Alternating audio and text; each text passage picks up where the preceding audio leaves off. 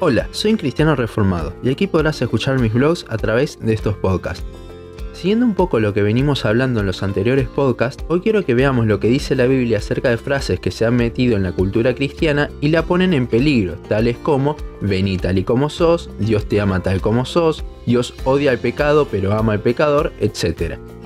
Por lo general suelo partir de un versículo o un pasaje para desarrollar todo lo que sigue, pero creo que estas frases, las tres que vimos en particular, que son las que más suenan hoy en día, se pueden refutar simplemente con una sola palabra que figura una y otra vez en la Biblia, arrepentimiento. Todas estas frases buscan hacer sentir cómodo al pecador. Las iglesias que promueven esto quieren que los pecadores vayan a pesar de su pecado, diciendo que a Dios no le importa cómo viven las personas porque Dios te ama igual, en lugar de predicar que Dios quiere que se arrepientan de sus pecados. Bueno, vamos a ver lo que dice Jesús con respecto al pecado del hombre.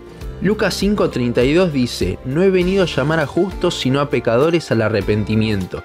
Lucas 13:3 y 5 dice, os digo, no, antes si no os arrepentís, todos pereceréis igualmente. Si a Dios no le importase cómo vivimos, entonces ¿por qué nos llama al arrepentimiento?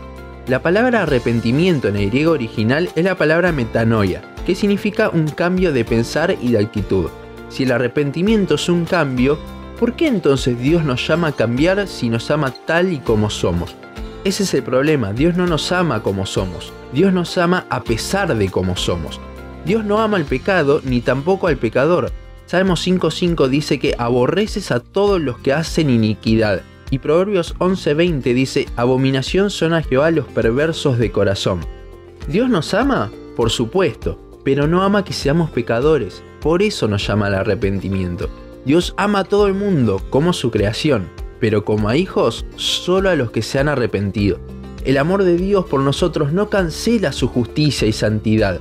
Por eso Cristo tuvo que morir por nosotros, y por eso nos llama al arrepentimiento y al vivir una vida santa hoy en día. Creo que pudimos ver que estas frases no son bíblicas, sino más bien herejías, y muchos dirán con esto, tanto para llamarlas herejías, son lindas frases. Veamos de dónde surgen todas estas frases. Primero y principal, una persona no puede predicar del arrepentimiento y decir estas frases al mismo tiempo porque se contradicen, y el arrepentimiento es algo crucial del Evangelio. Lucas 24:47 da la gran comisión en este libro y dice que es predicar en el nombre de Cristo, el arrepentimiento y el perdón de pecados. Esto es el Evangelio. Por lo cual estas frases van totalmente en contra del Evangelio. ¿Y les parece poca herejía algo que va en contra del Evangelio?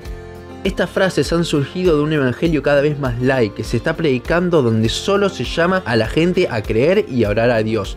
Y esto como mucho, nunca al arrepentimiento.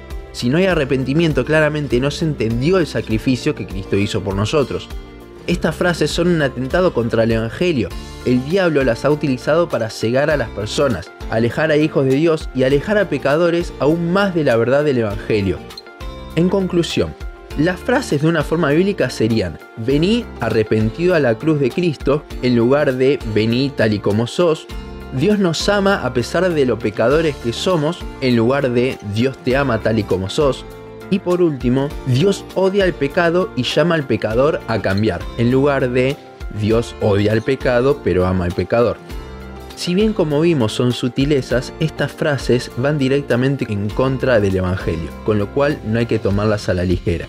A su vez, estas frases se dicen mucho y se las defiende mucho, pero tenemos que tener cuidado porque es un acto en contra del Evangelio.